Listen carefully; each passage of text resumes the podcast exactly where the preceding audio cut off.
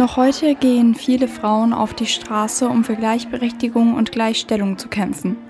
Auch wenn heutzutage immer noch Ungerechtigkeit besteht, waren das Erlangen des Wahlrechts und der Möglichkeit zu studieren wichtige Meilensteine, auch wenn sie erst ziemlich spät kamen.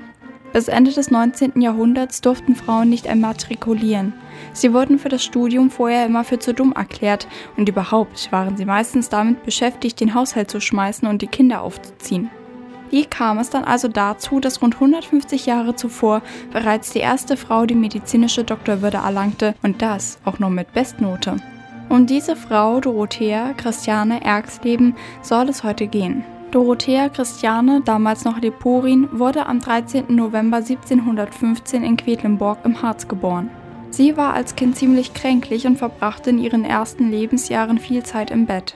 Vielleicht war aber genau das ein Glücksfall, da sie nicht draußen spielen konnte, die Gegend unsicher machte oder was Kinder in dem Alter sonst ebenso tun, entwickelte sie schon früh ein Interesse für die eher geistliche Betätigung. So sagt man, dass sie sich schon mit vier Jahren das Lesen beibrachte und sich zunehmend für die Arbeit ihres Vaters zu begeistern begann.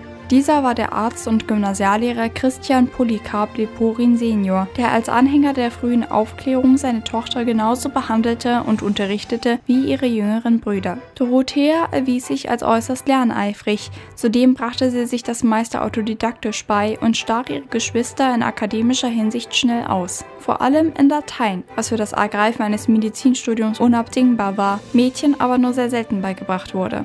Aber obwohl das Medizinstudium den Mädchen und Frauen für so lange Zeit untersagt blieb, darf nicht daran gezweifelt werden, dass es trotzdem Frauen auch ohne Doktortitel gab, die medizinisch bewandert waren, wie beispielsweise Hebammen oder Kräuterfrauen, die sich in der Regel ein großes Wissen in Gesundheits- und Krankheitsfragen angeeignet hatten. Aber Dorothea wollte eben eine richtige Ärztin sein. Dieser Wunsch wurde deutlich, als sie mit 16 Jahren ihren Vater regelmäßig bei Patientenbesuchen begleitete. Zuvor hatte sie ihren Vater mit ihrer schnellen Auffassungsgabe und ihrem Eifer bereits an seine Grenzen gebracht, sodass sich dieser an den Rektor des Quedlinburger Gymnasiums wandte. In einem Brief an ihn schrieb er über die damals 15-Jährige Hier drinnen, lieber Freund, steckt etwas, das hoch hinaus will. Vielleicht höher, als wir beide ahnen. Höher jedenfalls, als wir in unserem begrenzten Denken einem Frauenzimmer zugestehen. Er prophezeite Dorothea einen ähnlich wissenschaftlichen Werdegang wie den von Laura Bassi, die in Italien schon mit 20 Jahren den Doktortitel erlangte und als die erste neuzeitliche Universitätsprofessorin Europas gilt. Es lohnt sich bestimmt auch über diese Frau nochmal separat einen Beitrag zu machen. So sehr Dorotheas Vater sie auch förderte, umso besorgter war ihre Mutter. Sie hatte nur wenig Verständnis für die ungewöhnliche Wissbegierde ihrer einzigen Tochter und machte sich Sorgen, ihre hausfraulichen Fähigkeiten würden dabei vernachlässigt. Heutzutage kann man da natürlich nur mit dem Kopf schütteln. Man stelle sich vor, man hat da so eine geistige Überfliegerin zu Hause sitzen und hat dann Angst, dass sie nicht weiß, wie man die Wäsche macht. Aber gut, andere Zeiten, andere Sitten.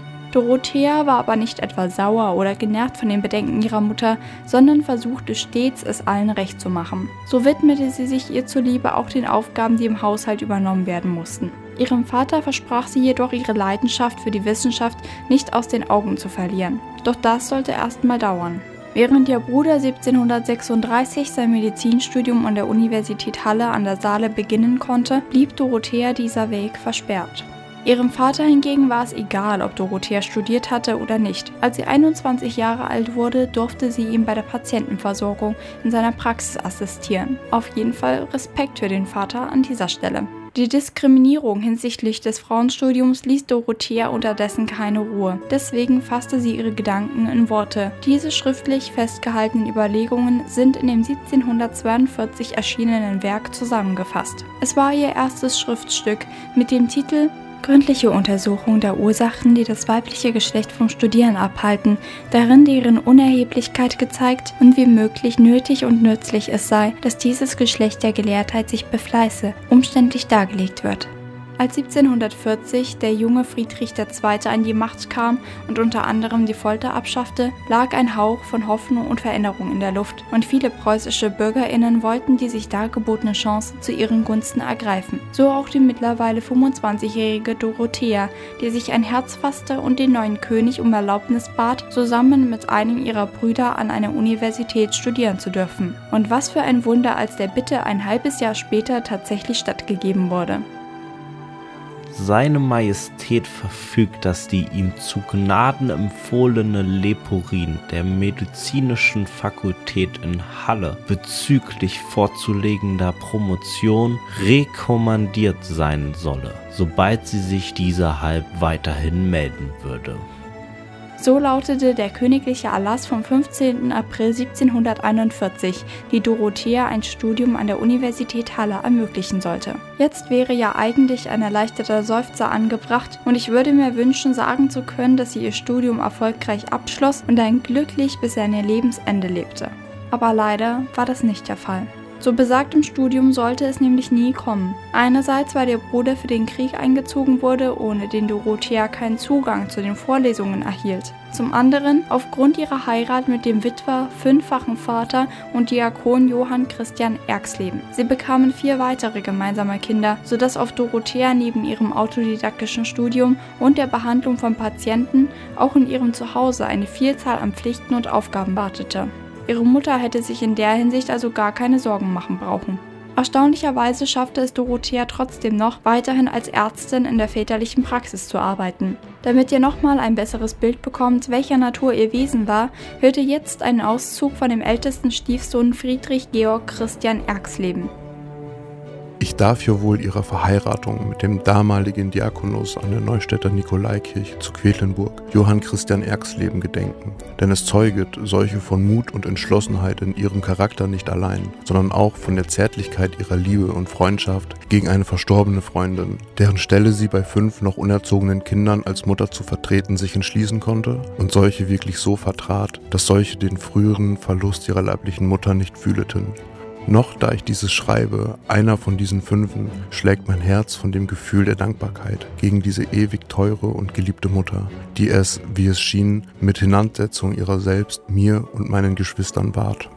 Im Jahr 1747 verstarb Dorotheas Vater und sie übernahm seine Praxis, obwohl sie noch immer kein Medizinstudium vorweisen konnte zur Unzufriedenheit ihrer natürlich ausschließlich männlichen Arztkollegen. Die gönnten ihr die Praxis nicht und suchten einen Grund, um die einzig weibliche Ärztin der Kurpfuscherei bezichtigen zu können. Sechs Jahre später bot sich ihnen die Gelegenheit. Nachdem eine von Erxleben behandelte Patientin starb, erstattete die Ärzteschaft Anzeige, die leider mit Erfolg gekrönt war. Obwohl kein eindeutiger Beweis für den Vorwurf erbracht werden konnte, wurde der Betrieb der Praxis vorerst verboten. Dorothea gab aber natürlich nicht einfach klein bei. Sie verfasste eine ausführliche schriftliche Erklärung, in der sie gegen das Verbot protestierte und auf die königliche Erlaubnis zur Promotion hinwies. Daraufhin wurde sie aufgefordert, diese auch nachzuholen.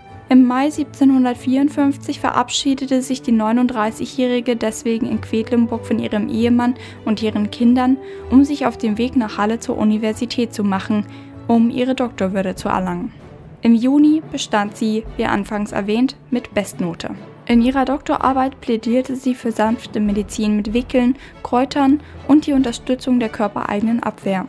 Außerdem kritisierte sie teure Modemedikamente, die viele ihrer Kritiker einsetzten.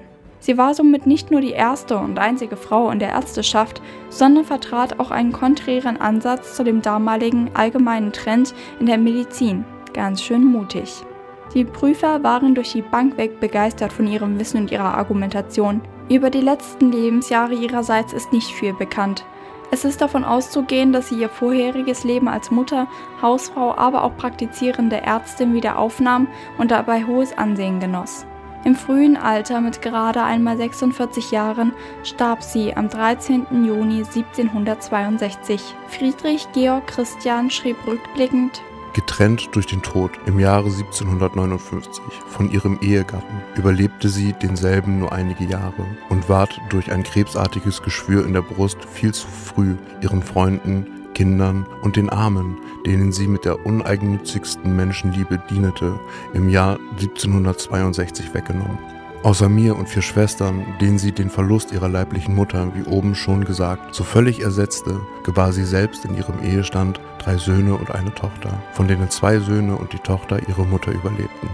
Die Namen der Söhne waren und sind unter den Gelehrten nicht unbekannt, und dieselben selbst nicht unwürdig, Abkömmlinge einer solchen Mutter zu sein.